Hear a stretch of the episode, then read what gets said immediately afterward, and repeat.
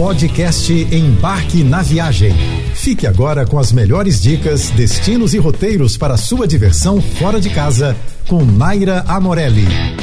Sair de férias em uma viagem para além mar depois de uma grande temporada imposta pela pandemia é um dos maiores desejos entre a maioria dos viajantes apaixonados por fazer viagens de navio.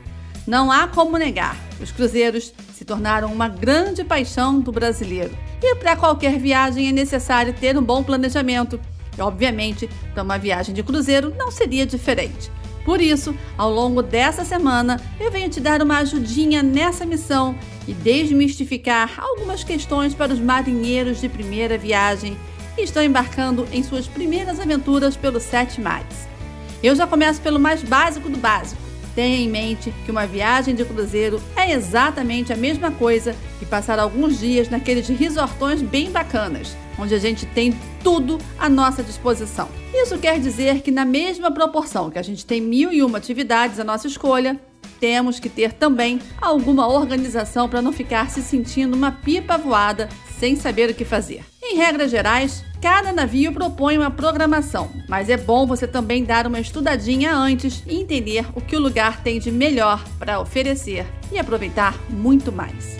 Até meados de abril, alguns navios seguem o nosso litoral, fazendo a alegria de muitos turistas, incluindo turistas que estarão fazendo sua primeira viagem de navio. E é nesse momento que pintam muitas dúvidas, entre elas que roupa levar, por exemplo. Há quem ainda pense que cruzeiro é uma coisa muito chique, que não tem roupa para isso. Gente, a menos que você esteja embarcando em um cruzeiro temático muito específico, isso não acontece mais. De forma geral, na hora de planejar sua bagagem, você precisa se atentar ao destino da viagem. Por exemplo, se você está fazendo um cruzeiro para o Nordeste, vai precisar levar roupas leves, assim como você faria para uma viagem de praia. É indispensável levar trajes de banho, chinelos e itens que protejam seu corpo do sol, como óculos de sol, chapéu ou boné.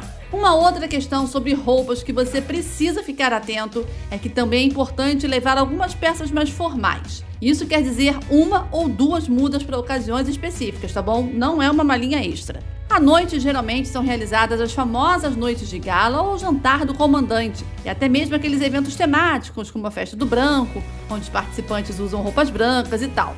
Então, para saber o que vai acontecer no seu cruzeiro, você precisa ficar atento e verificar no seu programa de viagem antes de embarcar e preparar a mala certa, sem neuras e sem exageros. Ontem a gente falou sobre que tipo de roupa levar na mala. Hoje eu venho complementar com mais algumas observações que vão salvar sua viagem. Vamos começar pelo calçado. Lembre de levar chinelos, sapatos e sandálias que não te machuquem, além dos sapatos mais confortáveis para os passeios em terra, que podem envolver andanças por ruas de grandes cidades ou até mesmo trilhas na natureza em destinos mais naturebas ou de grande apelo ecológico. Usar o calçado errado e ficar com bolhas nos pés não é uma boa pedida, vai por mim. E se você está pensando no tamanho da mala, que pode exagerar e levar um bocadinho de roupa a mais, vem cá, vamos conversar. Eu vou te fazer uma revelação que talvez um marinheiro de primeira viagem não faça ideia. Os espaços das cabines não são lá os maiores do mundo, tá? Definitivamente elas não são um quarto de hotel com espaço suficiente para espalhar suas coisas como a gente faz nos resorts, né? Dito isso, acho que você entendeu que precisa ser compacto, certo? O volume ou peso da bagagem costuma variar de acordo com o cruzeiro escolhido, mas o bom senso deve sempre prevalecer, mesmo que essa questão seja mais flexível. Afinal, você não quer sair por aí se batendo em tudo dentro da sua cabine, não é mesmo? A alimentação de um navio também costuma gerar muitas dúvidas aos marinheiros de primeira viagem e por isso fechamos essa semana especial sobre cruzeiros falando um pouco mais sobre esse assunto. Dito isso, é interessante que você se certifique de tudo que seu cruzeiro te disponibiliza, tá? Já que em alguns casos, determinados espaços são cobrados à parte se você fizer uso e olha, não costumam ser baratos. De forma muito geral, que costuma acontecer na grande maioria dos navios, café da manhã, almoço e jantar são servidos em modo buffet nas áreas externas e nos restaurantes principais do navio. Essas refeições costumam estar incluídas. Vale destacar também que, dependendo do cruzeiro, o viajante tem a opção de escolher o turno do jantar, sendo esse seguido até o final da viagem. Mas e com relação aos gastos que a gente faz dentro do navio? Como costuma funcionar?